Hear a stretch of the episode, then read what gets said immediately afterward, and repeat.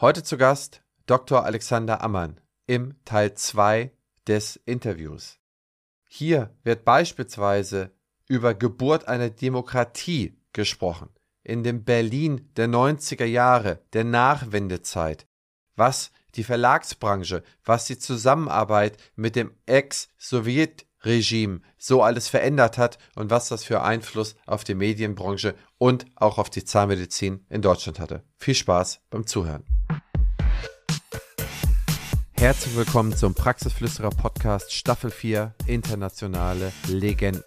Ich porträtiere die erfolgreichsten Geschäftsleute, Funktionäre und Wissenschaftler aus der dentalen Welt.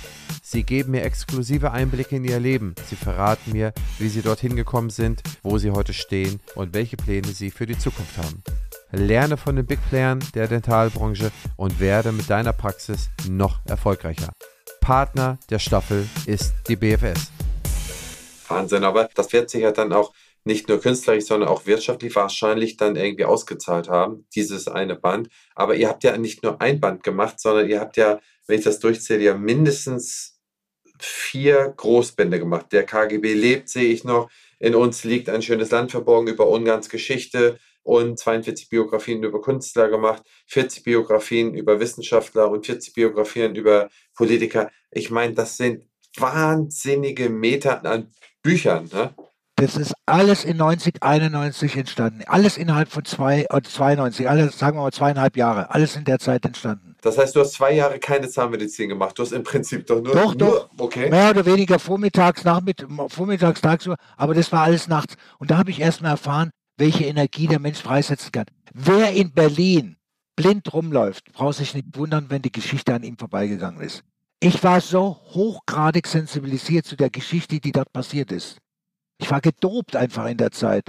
Und mit Mostovoy, dem haben wir ja das zu verdanken, dann, dass das auch mit der Kooperation mit Gostela Radio, alle Unionsfernsehen war, mit dem Dr. Lasutkin, der ist der Intendant dort gewesen, wo ich dann da reingekommen bin. Auch über einen Autor, den auch wieder Herr Hase kennengelernt habe, das war Professor Jägerow, der, glaube Berater bei Gorbatschow war. Das war ja auch die Zeit mit Gorbatschow. Das war ja das war ja alles verrückte Zeit und das haben wir einfach wahrgenommen. Und deswegen haben wir die Geschichte da auf der Sowjetunion, weil die, ich hatte schon Angst, weil, weil es war nicht großer das Material, was ich da teilweise hatte.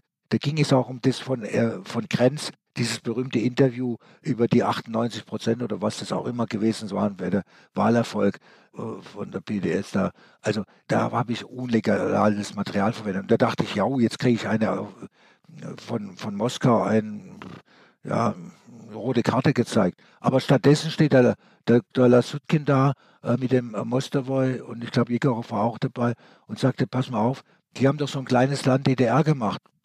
Ja, okay. Ja, hätten sie nicht mal Lust, ein großes Land zu machen? Ja, toll. Wir machen jetzt die Geschichte der Sowjetunion. Sag, halt mal, ich bin kein Historiker. Nee, egal, aber die Konzeption von ihrer Kollektion Buch Plus gefällt mir so. Wir machen das. Ja, und dann haben wir da ein Buch gemacht mit Irgerov, den Film, da haben das gleiche am gleichen Tag, die Türen sind da aufgegangen, jetzt muss man sich vorstellen, wo der Lasutkin sitzt, das war ja so ein Saal aus der Kaiserzeit, wahrscheinlich aus der Zarenzeit noch. Da musstest du erstmal 10 Meter oder 15 Meter laufen, bis du an seinem Schreibtisch warst. Und dann saßt du vor dem Schreibtisch in einem Sessel, wo du erstmal runtergekippt warst und, und das Kinn war so auf der Höhe von der Tischkante. Und du musstest also den Winkel nach oben gucken, damit du schon mal gleich die richtige Position eingenommen hast. Aber dann gingen die Flügeltüren auf und dann kam, ja, und dann gesagt, okay, das sind die Leute von unserem äh, Archiven und die arbeiten jetzt mit ihnen zusammen. Ja, und so ist es entstanden. Und dann ist da auch noch der KGB entstanden. Wobei beim KGB, bitte, da haben wir das gekriegt, was wir kriegen sollen. Also, aber auch das in dem Lubjanka-Gebäude hieß es, glaube ich, wo der KP, äh, die, das Headquarter von des KGB war. Das war schon, das war leer damals. Und das waren schon unglaubliche Begegnungen, die ich da hatte. Also, das heißt, ihr seid dann auch regelmäßig nach Moskau geflogen? Ja, und das war natürlich für mich deswegen, für Hase natürlich auch, der war ja auch immer dabei, aber der hat es natürlich anders verkraftet als ich, weil er war halt wie sagt man so schön, trinkfest. Ich war nicht trinkfest. Und ich habe so gelitten. Ich habe so gelitten. Wenn man morgens schon zum Frühstück ein Glas Wodka kriegt Ach, aber naja gut, ich habe es ja überstanden, aber das war schon toll. Also das war es es gibt ja so lustige Anekdoten, wo wo dann wir so Herrenabende hatte und der Senior Hase natürlich war berühmt dort auch für seine Standhaftigkeit und seine Energie, die er hatte.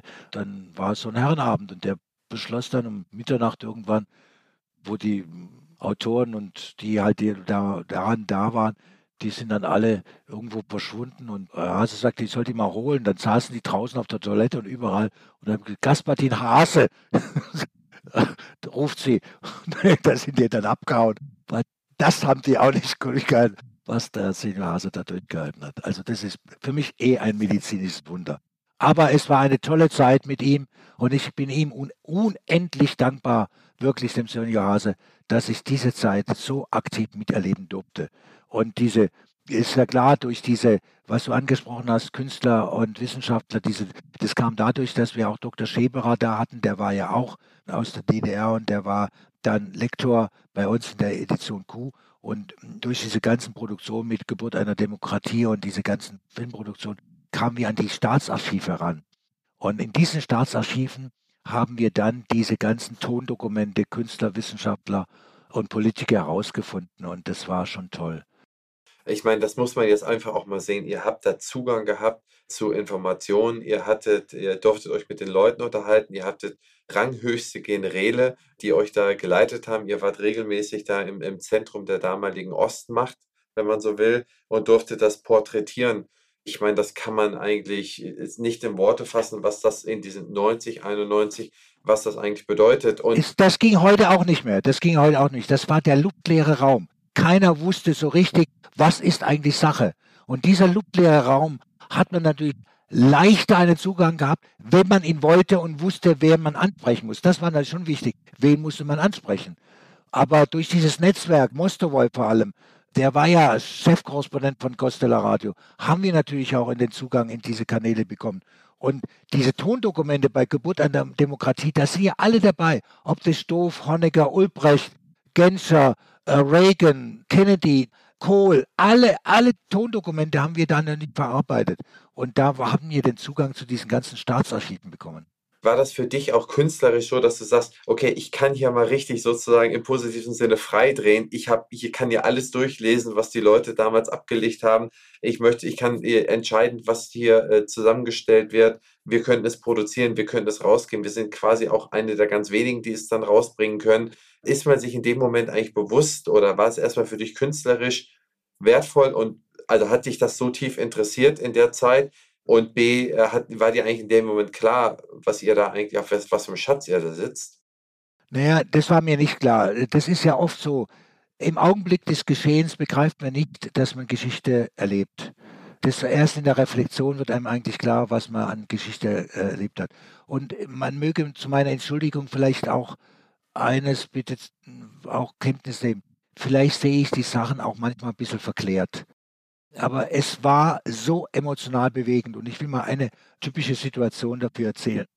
Ich habe ja, wenn ich mit meinen Eltern, Großeltern über die Zeit des Dritten Reiches und diese ganze leidige deutsche Geschichte, das war ein Mandel des Schweigens darüber. Man hat nie darüber gesprochen. Und ich wollte einfach, und das war meine Motivation, mich, mich nicht mit leeren Händen vor der Geschichte stehen. Und wenn man mich eines Tages meine Enkel fragen, was war denn 89, 90? Dann möchte ich die einfach auf dem Schaukelstuhl aufstehen, ans Regal gehen und sagen, komm, wir schauen uns mal gemeinsam an, was damals war.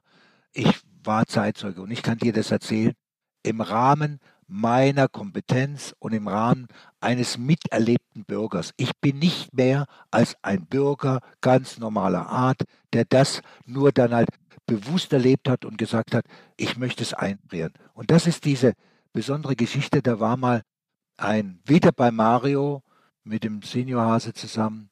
Und da waren solche Leute wie General Kripkov, Professor Tubayan, das war der von der Losanov-Universität in Moskau, glaube ich, Professor Vogel, Frau Professor Vogel, ich glaube, die war von der Sorbonne-Universität.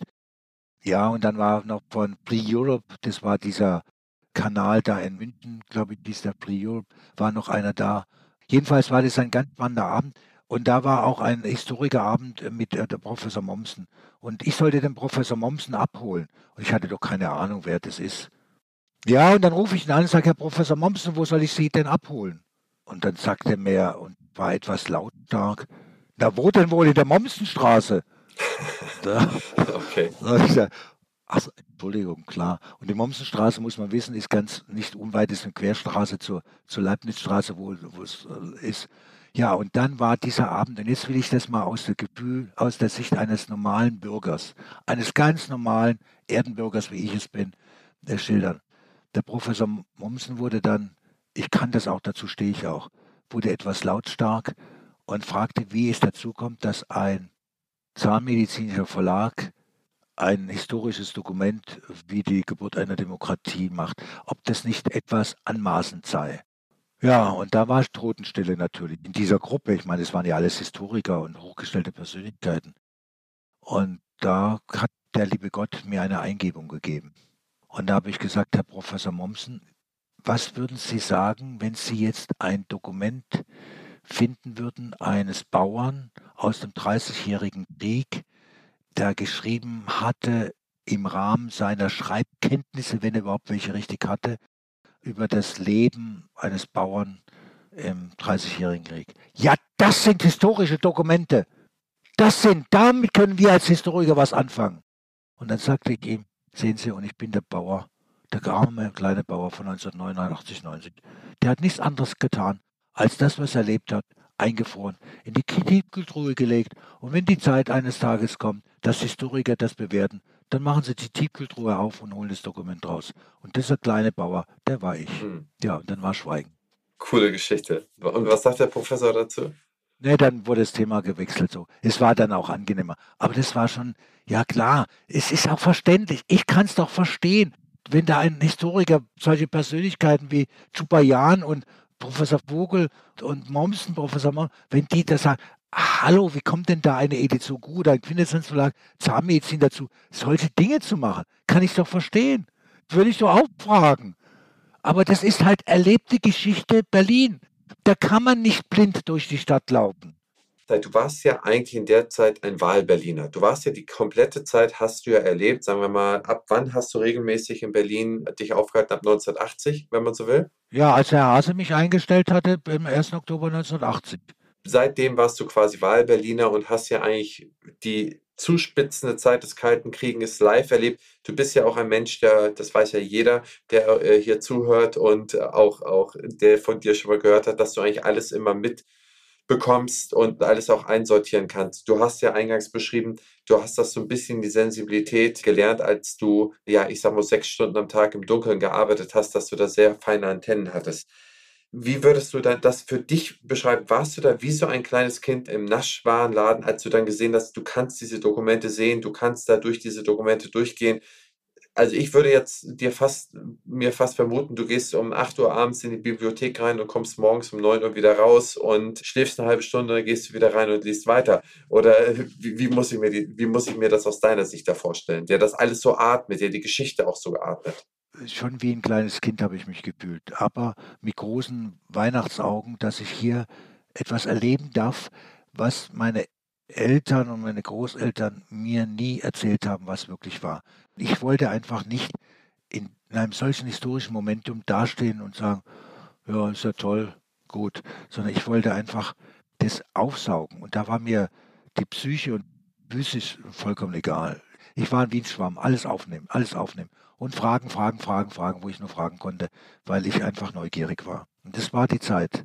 Du bist es ja geblieben. Du hast ja gesagt, du warst ein Leben lang Schüler, du warst ein Leben lang neugierig und bist es ja auch. Und ich würde ganz gerne, also nach dieser Epoche, nach diesen spannenden Jahren, wo man eigentlich so viel äh, zu Papier gebracht hat, gibt es da noch die Sachen oder gibt es diese Auflagen, sind die alle weg und gibt es da nichts mehr? Ja, gibt es nicht mehr, weil es nicht mehr abspielbar ist. Es war ja alles MC, keine CD. MC war VHS. Das Einzige, was geblieben ist, ist eigentlich die Geburt einer Demokratie nur als DVD. Die gibt es noch.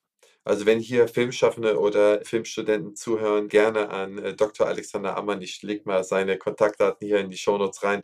Wenden, wer sich dann nochmal ein Projekt drum widmen will und das mal auf ein neues Verfahren oder vielleicht nochmal neu bewerten will. Ich, vielleicht ist da jetzt auch mal eine gute Zeit. Also auf jeden Fall spannend. Ich würde es mir sofort anschauen oder durchlesen.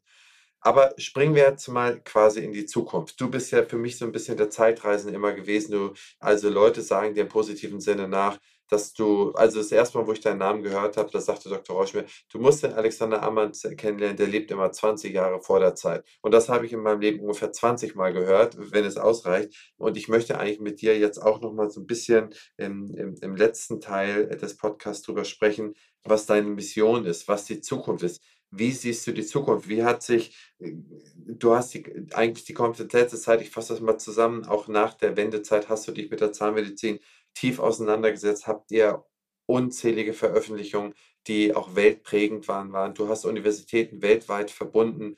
Ihr habt wahnsinnige Archive, wahnsinnige Arbeiten aufgebaut. Also es ist eine einzige Erfolgsgeschichte. Jetzt möchte ich von dir einfach sehen, wie ist deine Vision, wie ist dein, also wie ist deine Mission für die Zukunft? Was sind die Projekte, an denen du arbeitest, womit du dich beschäftigst, wo deine Frau auf dich verzichten muss, sozusagen. Was ist das, womit du dich da beschäftigst? Was siehst du in Zukunft ähm, der Zahnmedizin?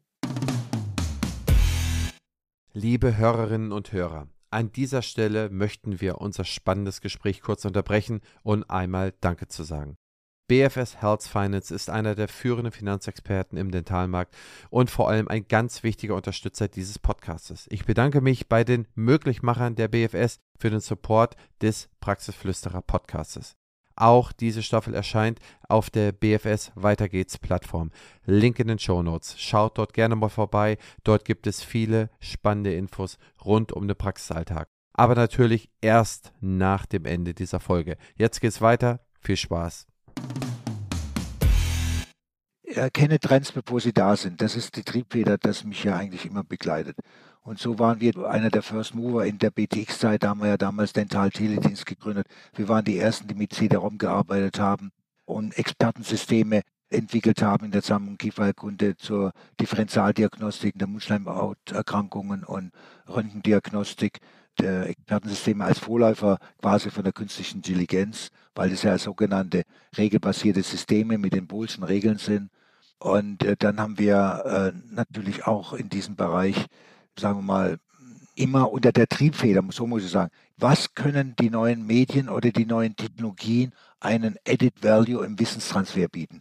Bieten die mehr als das, was wir haben, um einfach dieses Understanding of Science äh, besser transportieren zu können. Und das war eigentlich dann durch die EU-Projekte, ich habe ja zwei große EU-Projekte mitbegleitet, und dann noch diese G8-Projekt, wo wir mit der Charité Leadpartner für Deutschland waren in der G8-Kommissionsgeschichte Global Healthcare Information Age. Das waren schon große Highlights, wo ich dann auch in das gesamte internationale Netzwerk Telematik hineingekommen äh, bin. Und da habe ich immer gesehen, Mensch, da gibt es Dinge, nicht Mittel zum Zweck, sondern das gibt Dinge, die wirklich äh, für den Wissenstransfer einen Mehrwert bieten. Und das war eigentlich die Triebfeder technologisch dann, um das inhaltlich umzusetzen. Das zweite war eigentlich dieses äh, Rerum causas cognoscus, den Dingen auf den Grund gehen, was mir natürlich in der Zahnmedizin auch immer, jetzt kommt eine leichte Kritik, äh, immer gestört hat, war dieses sehr mechanistisch geprägte Weltbild. Aber die Zahn- und Kieferkunde ist eigentlich ein hochkomplexes, biologisch funktionales System. Und das ist eigentlich meine Mission, dass wir, sagen wir, die Zahn- und Kieferkunde in eine Neudefinition führen müssen zur oralen Medizin.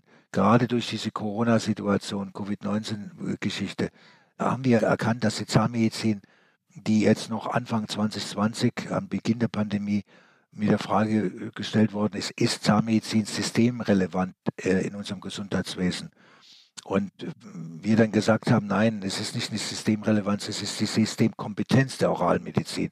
Denn die orale Medizin ist die erste Verteidigungslinie unseres Immunsystems.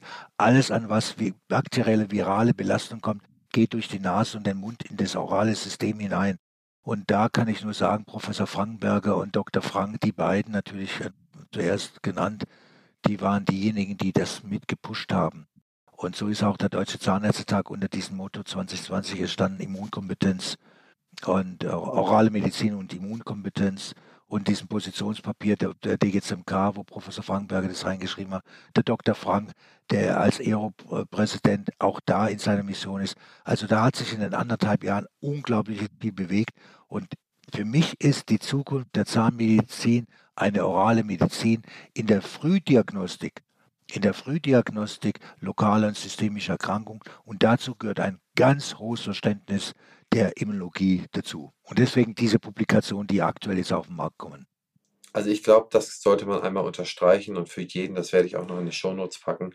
Also sagen wir mal für die jungen Zahnärztinnen und Zahnärzte, da hören ja auch ein paar tausend zu. Sie stehen nach einem Zahnmedizinstudium da, überlegen, ob sie sich in eine Praxis niederlassen, ob sie angestellt bleiben. Aber du sagst ja jetzt, es wird auch irgendwie die Fähigkeit als Immunologe, als, als Biologe viel mehr erforderlicher sein in der Zahnmedizin, als es das heute ist. Verstehe ich das richtig? Oder beziehungsweise wie kann sich dann so ein junger Kollege oder so eine junge Kollegin darauf vorbereiten? Gibt es etwas, womit die sich dann frühzeitig auseinandersetzen können, um diesen Trend, um diese Richtung, um diesen Richtungskanal nicht zu verpassen?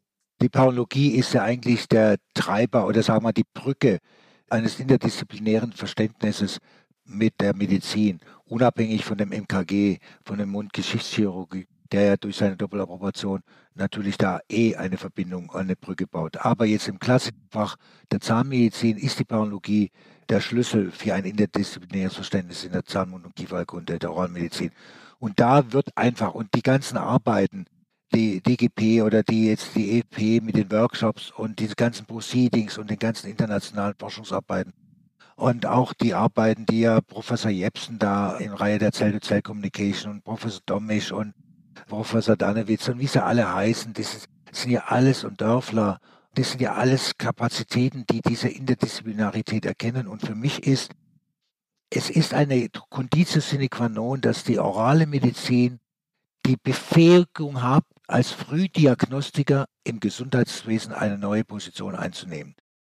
Denn äh, sei es durch den Biofilm, durch die Biomarker, durch die Speichelanalytik, all das, was jetzt passiert, mit den Biochips auch von der Tufts University oder Pennsylvania University, was da an Dynamik ist, auch außerhalb der Zusammenhänge, das ist das, was ich immer sage. Fürchte dich nicht vor dem Wettbewerb, den du kennst, sondern vor dem, den du nicht kennst. Und die größten Treiber sind augenblicklich im, im Bioengineering, die aus der Biophysik und Molekularbiologie kommen. Man muss einfach verstehen, die zellulären Strukturen unseres biologischen Wesens, die kennen keine Fachdisziplinen. Also eine Makrophag sagt nicht, hallo, ich bin jetzt in der Oralmedizin tätig, sondern die Zellen sind nun mal, beherrschen eine Esperanto-Sprache und, sind in, und bestimmen unser erleben. Im Grunde genommen ist die Eigenintelligenz nicht wir selbst, was wir uns einbilden, sondern die Biologie ist die eigentliche Intelligenz. Denn die Biologie lässt das werden, dass wir beide jetzt auch miteinander sprechen können. Denn ohne die Biologie können wir gar nicht sprechen. Also deswegen ist für mich nicht der Mensch die Krönung der Schöpfung, sondern die Biologie und das Produkt Mensch das höchste Gut. Wenn ich die Biologie verstehe, wenn ich die Sprache der Zellen verstehe, da soll man mal diesen Beitrag anlesen von Professor Gruber, Reinhard Gruber, der ja auch Mitherausgeber dieser neuen Publikation ist, der über die Signalsetzung, die Sprache der Zellen spricht, da kannst du nur in voller Demut dastehen und sagen, ach, wie begrenzt und limitiert ist unsere eigene Sprache, wenn ich dieses gigantisches Universum der Sprachkompetenz der Biologie sehe, mit all seinen Proteinen und Messengers. Und da kann ich nur den Rat geben, liebe junge Oralmediziner, legt euren Fokus auf die Diagnostik, denn Professor Frankenberger hat gesagt, und da zitiere ich ihn mit Leidenschaft auch, unsere Vision heißt orale Medizin und die Prävention ist unser Rettungsschirm. Natürlich, und das steht außer Diskussion, muss man die Prothetik, ich bin eh übrigens Endo-Fan, ich habe noch alle, die, die Weisheitszähne, die Achter mussten raus, weil die blöd verlagert waren und die Siebener belastet haben, aber ich habe noch alle 28. Aber nur deswegen, weil ich ein Endo-Fan bin und die sind alle super. Also deswegen, die Frage der Prothetik steht ja nicht, dass ich das ist eine Abrede stelle oder die Implantologie, will ich doch gar nicht. Aber es kommt eine neue Klasse der Kompetenzfelder auf die Zahnmedizin, sprich orale Medizin zu und das ist die Frühdiagnostik. Für alle lokalen und systemischen Erkrankungen. Und wenn du da perfekt bist, dann bist du eine Schlüsselfigur in unserem Gesundheitswesen, weil du wirst der Überweiser werden. Oh, wahnsinnig spannend. Wie lange beschäftigst du dich schon mit dieser These, mit dieser Hypothese, äh, dass du. Mit dieser These beschäftige ich mich eigentlich seit dem Vortrag von Professor Terreiten. Das war, ich meine, 89 gewesen zu sein beim Quintessenz Jubiläumskongress, wo er den Vortrag über Wundheilung. Er ist eigentlich der Trigger dieser Denke, weil ich seinen Vortrag nicht verstanden habe. Ich war nur fasziniert von dem Vortrag, aber ich habe nicht verstanden. Und man muss ja auch dazu sagen, du bist ja sozusagen zum Ende 2021 nach so vielen Jahren äh, auch Geschäftsführer des Quintessenz Verlages nicht mehr sozusagen operativ tätig, sondern seit Anfang 2021 bist du ja sozusagen auf deiner Mission für den Quintessenz Verlag tätig und kannst dich ja voll auf diese Themen fokussieren. Das muss man erstmal sagen. Jetzt hast du ja die Leidenschaft ohne das Bürokratische hat dich ja sozusagen jetzt äh, gepackt. Das heißt, seit Anfang 2021 arbeitest du jetzt sozusagen dauerhaft an diesem Thema. Ja, eigentlich vorbereiten natürlich mit der Filmreihe Zell-to-Zell Communication, wo wir die Industrie als Projektpartner haben. Also das sind ja wirklich das Who's U dabei. Ob das jetzt äh, Astratec, Dentsply, Sirona, ob das äh, Gaba ist, ob das Straumann ist, Colgate, Sunstar, Firma Geistlich, die sind ja alles Projektpartner da gewesen und, haben überhaupt mir das ermöglicht, im Quintessenz Verlag, dass wir das realisieren konnten, weil das hat natürlich auch ihren Impact mit unterstützt oder begleitet. Und ich bin so glücklich und froh, dass Christian Hase jetzt mit seiner Verständnis einer verlegerischen Welt und er ist nun mal die nächste Generation, das Zepter jetzt von seinem Vater übernehmen konnte und damit in der dritten Generation ist. Und ich glaube, er hat auch ein ganz gutes Team. Und wenn ich dann noch ab und zu gefragt werde mit einer gewissen, ich will nicht Altersweisheit, sondern mit einer gewissen Weisheit und Dynamik und Erkenntnis beiseite stehen darf, dann tue ich das gerne mit Leidenschaft. Aber du hast recht, ich widme mich jetzt augenblicklich sehr stark dieser Vision orale Medizin. Denn aus meiner Sicht wird das auch den Zukunft des Quintessenz Verlages dann maßgeblich mitbestimmen. Also inhaltlich mitbestimmen. Über welche Medien, das entscheidet Christian. Aber mir geht es jetzt um die inhaltliche Thematik. Ja, also Christian ist ja auch wahnsinnig progressiv. Ich habe auch immer sehr interessante, sehr gute Gespräche mit ihm. Also der schaut eigentlich auch gewaltig in die Zukunft und wir sind ja ungefähr ein Jahrgang. Also ich glaube, er wird die richtigen Themen da auch weiterführen. Da bin ich absolut felsenfest von überzeugt. Also ich würde da auch wahnsinnig gerne nochmal ein wirklich Sidekick mal mit dir machen, nochmal ein Gespräch finden, wo wir nur über dieses Thema sprechen. Ich würde da vielleicht ein, zwei progressive äh, junge Zahnärzte und Zahnärzte dazu einladen, einfach mal schauen, was soll der eigentlich, der junge Zahnarzt, junge Zahnarzt eigentlich noch dazu lernen? Wie kann man da sein Mindset noch besser machen, dass man auch wirklich diesen Weg geht? Ich habe jetzt von dir verstanden, Paro äh, muss sich eigentlich jeder intensiv beschäftigen, sprich mit der Diagnostik. Was die Biologie angeht, meinst du, da sind noch Themen abseits des Studiums, also das, was man im Studium lernt, was sinnvoll wäre, dass man sich damit beschäftigt? Naja, die größten Innovationsschübe, und ich kann nicht mehr fakultativ denken, ich muss einfach interdisziplinär denken. Und ich muss einfach das Bioengineering, die Molekularbiologie, die Biophysik viel mehr in mein Fach integrieren, denn das sind die Treiber. Und ich sage nochmal in aller Deutlichkeit, aus meiner erlebten Sicht, dieses Jahrhundert wird das Jahrhundert sein mit den größten Veränderungen in der gesamten Menschheitsgeschichte.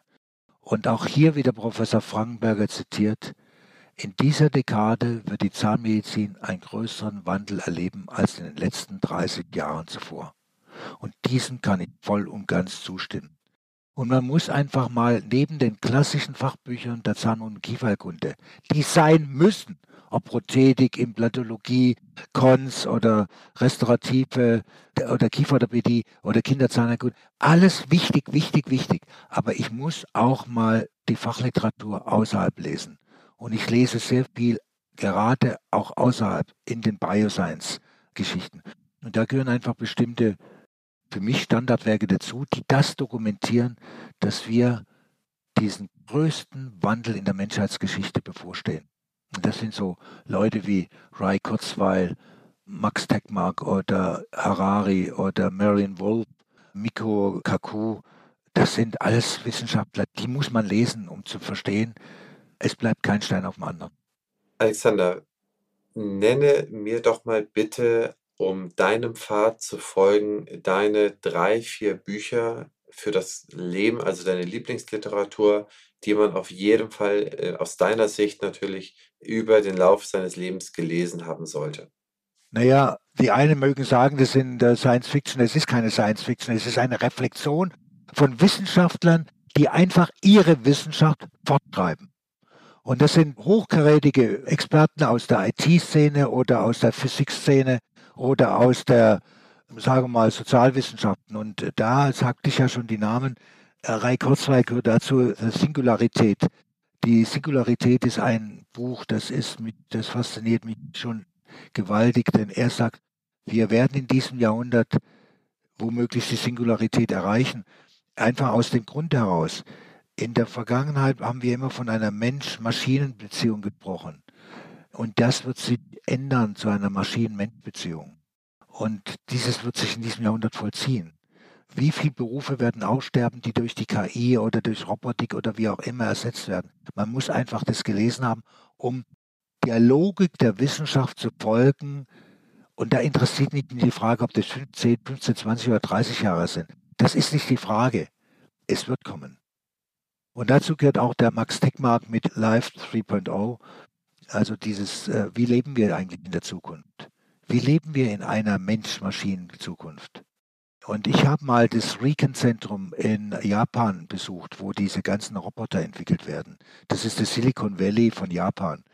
Und Japan ist kein Einwanderungsland, so wie in Europa die, sondern die haben die gleiche Altersstruktur, demografische Struktur ähnlich wie in Deutschland. Und die müssen ihre Probleme mit der Pflege selbst lösen. Und der demokratische Prozess, den die vollziehen, kann nicht mit eigenen Menschen gelöst werden, mit Pflegeberufen. Und das werden Human Roboter sein in der Zukunft. Und wer einmal im Regen war, ich war im Regen, weil ich es wissen wollte und habe den Remand gesehen, wie er in der Lage ist, damals Patienten umzulagern, Patienten zu füttern. Und wenn ich sehe, mit welcher Affinität die japanischen auch in die Kommunikation, in Dialog mit Robots gehen und kommunizieren mit ihm, dann ist das schon nicht mehr Science Fiction, das ist Realität.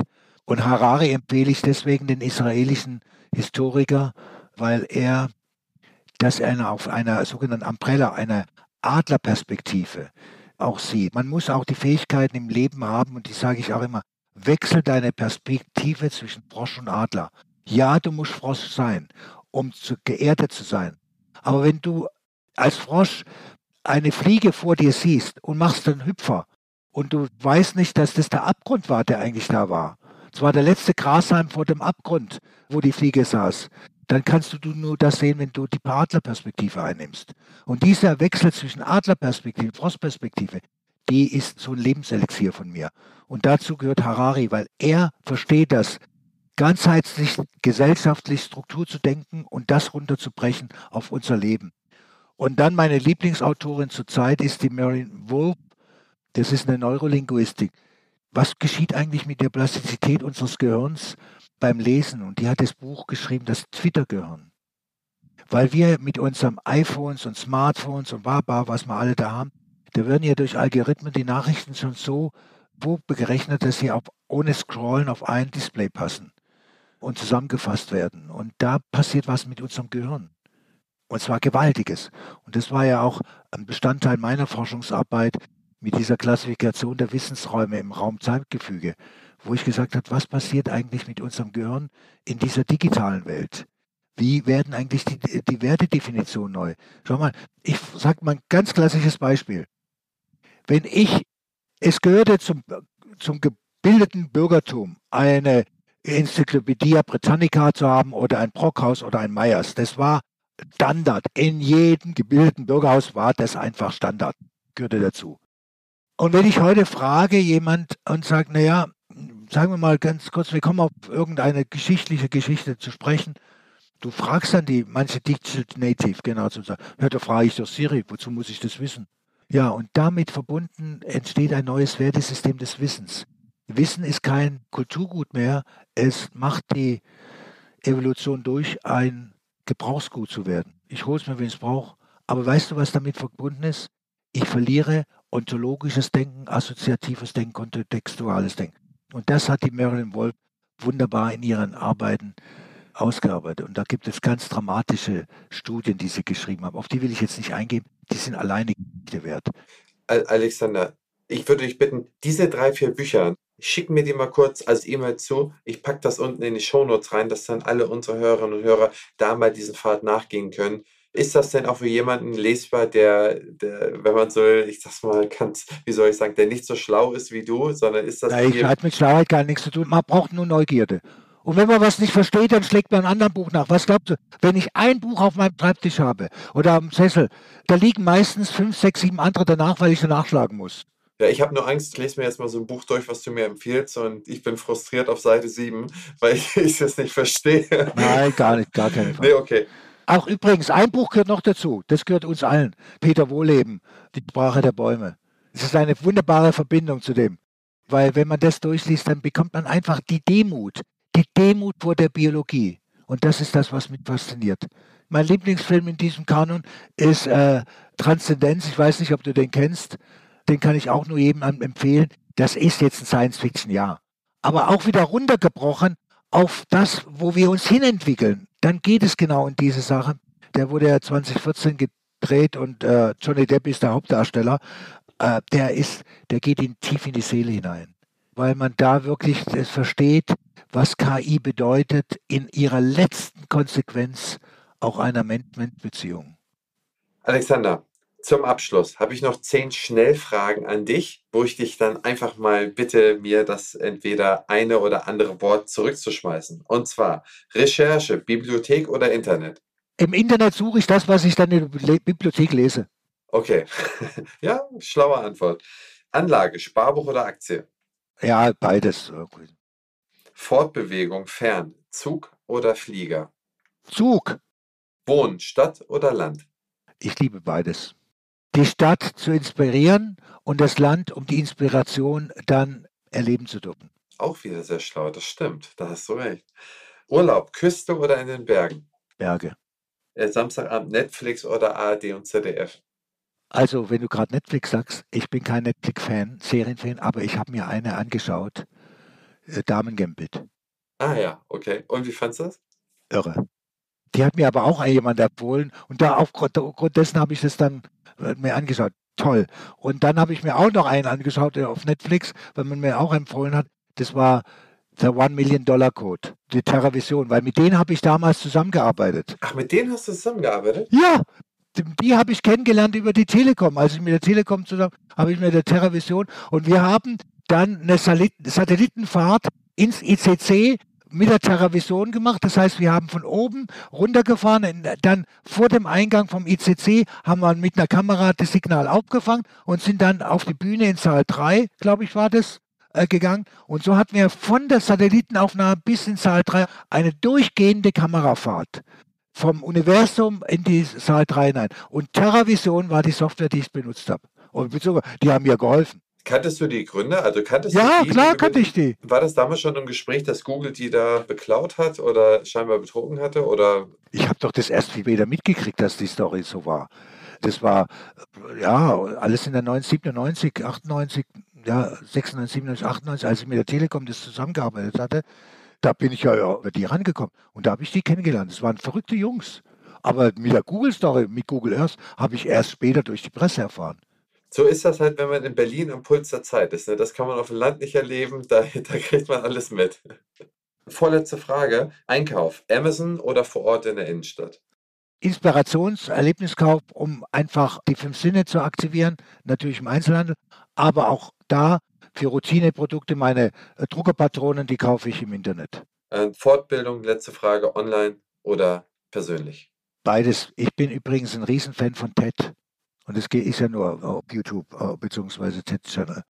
Lieber Alexander, ich danke dir recht herzlich für deine Zeit, für die unglaubliche Inspiration, die du mir jetzt auch gerade gegeben hast. Ich wusste so viele Sachen noch nicht, obwohl ich mich so richtig reingelesen hatte.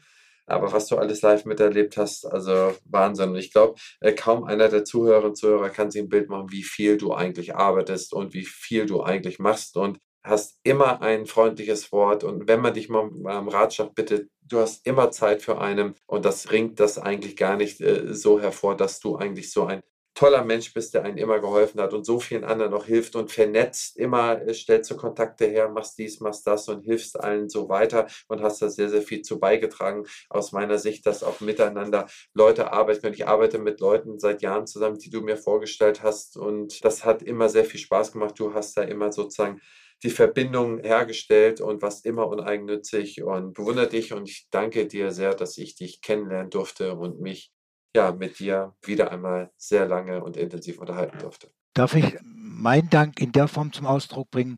Danke für dein Wissen, es hat meines bereichert. Vielen Dank.